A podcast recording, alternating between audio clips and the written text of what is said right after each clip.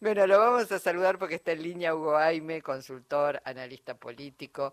Hugo, Jorge Alperín, Luisa Balmaya, te damos la bienvenida. ¿Cómo estás? Muy bien, gracias. ¿Cómo están? Bien, bueno, estamos bien, estamos analizando, bueno, qué es lo que pasa. Este gobierno asumió hace muy poquito tiempo, vemos que hay una eh, transformación en una cantidad de situaciones eh, personales de los ciudadanos y ciudadanas, la devaluación, la caída del este poder adquisitivo de los salarios, eh, leyes que se van a modificar, tarifas que van a subir. Digo, ¿hace mella esto en la imagen de mi ley, en ese 55%? ¿Se pudo medir algo? ¿Entendés vos que es muy temprano para que la ciudadanía se desilusione? Yo creo que siempre los presidentes cuando asumen eh, generan este, una expectativa positiva. Yo todavía no tengo una medición eh, mía, pero lo que he visto de otros colegas va en línea con lo que estoy diciendo. Algunos hablan de 60, otros hablan de 55. Ahí se está publicando, digamos. Lo que pasa es que son, yo diría, eh, que a medida que pasen los días vamos a poder tener más más claridad, ¿no? Porque todos los números que están apareciendo son números quizás previos a la primera semana, ¿no? O muy pegaditos a la primera semana. Quiero decir, el presidente debe tener, no sé, 10 días asumido más o menos, ¿no? Eh, entonces, este, es muy pronto todavía para sacar conclusiones. Lo único que la experiencia dice que desde que volvió la democracia eh, hasta hoy, el único presidente que creció en un año expectativas fue Néstor Kirchner, pero porque había sacado 22 puntos de voto no lo conocía nadie. Claro.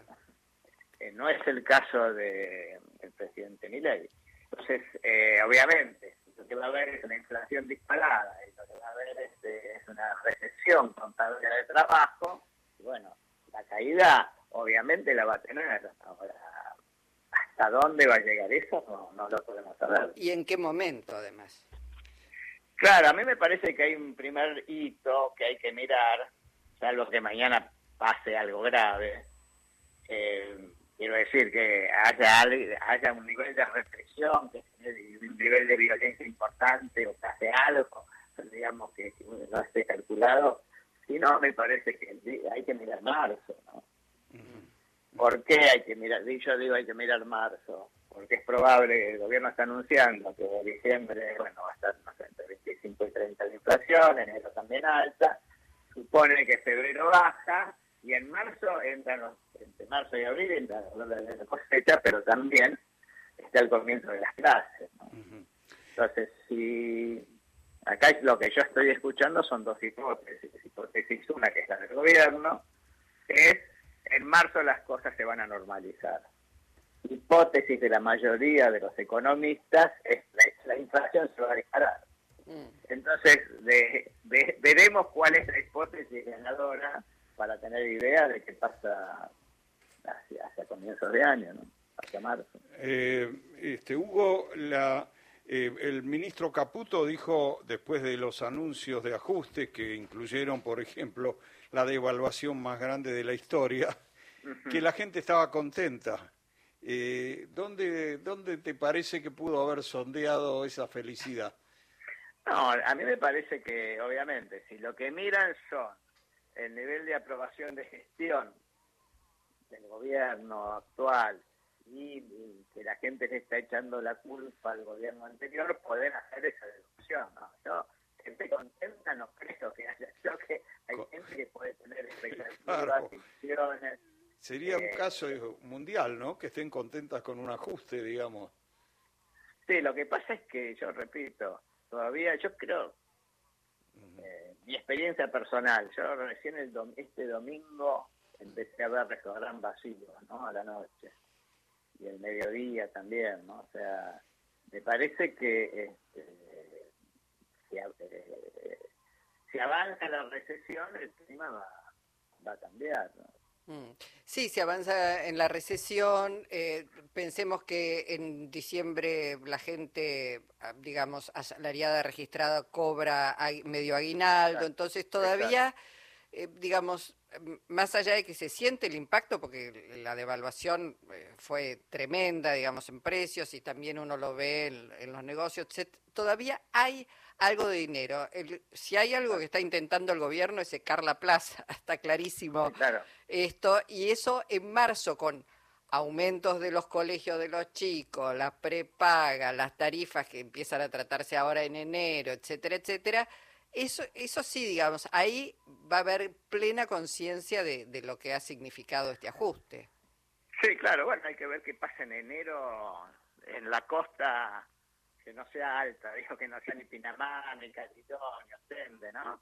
Queremos que pase en Mar del Plata, que pasa, en Usina del Mar, que pasa en San Bernardo y, en Santa Teresita y vamos a tener quizás ya un primer indicador de que si cuánta gente va y cómo gasta, ¿no? Y cuántos días va.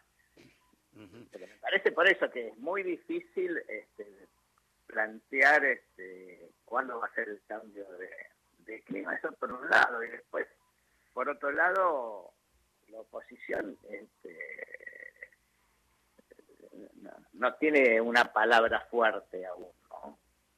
Quiero decir, este, no sé, lo que está haciendo de la reunión de los gobernadores, más o menos, algún nivel de desacuerdo, pero armonía al fin. Este, todos unidos, todos trabajando para que... Por eso, bueno, porque es lógico, digamos. Nadie va a decir, este, vamos a la guerra, digamos, a la medida que, el presidente no, no anuncie medidas que complican a las provincias, nadie le va a decir eso, o van a intentar eh, negociar. Claro. Y después, este, el peronismo tampoco puede plantear una alternativa porque acaba de decir el gobierno, el radicalismo recién se está rearmando, digo, pensando en Lustó. Claro. bueno, ahora, cuando se analiza el crédito que la gente le da al gobierno, eh, ¿sirve pensar que el voto a mi ley genuinamente era un 30% y el 55% se alcanzó con el agregado de votos que tenían a lo mejor otras motivaciones como el voto antiperonista de Bullrich, ¿no? Este, digo, sirve discriminar para entender cuánta paciencia puede, cuánta, cuánto crédito le va a durar al gobierno en cuanto a la expectativa positiva de la gente. Sí, pero yo creo que los sectores que se van a sentir, que se pueden sentir más desilusionados, en un sentido, son los, los, los del 30%, ¿no? Porque el otro 25 votó para que no gane más. Claro, este es un voto muy condicional, hay que observar qué pasa con esa base de 30 puntos, que eh, en muchos casos son este, gente trabajadora, informal, y no la está pasando bien. ¿no? Claro, y que la va a pasar seguramente peor. Bueno, vamos a, ver qué, qué, es lo que pasa, cómo, cómo circulan estos días y eh, finalmente manda el paquete de leyes a extraordinarias, se llama extraordinarias, eh, un fin de año, bueno, muy, muy especial en la Argentina y aprovechamos, te saludamos y te deseamos buen año, Hugo Jaime. Ok, muchas gracias, amigos. Para hasta, ustedes. hasta pronto, gracias. Hasta pronto.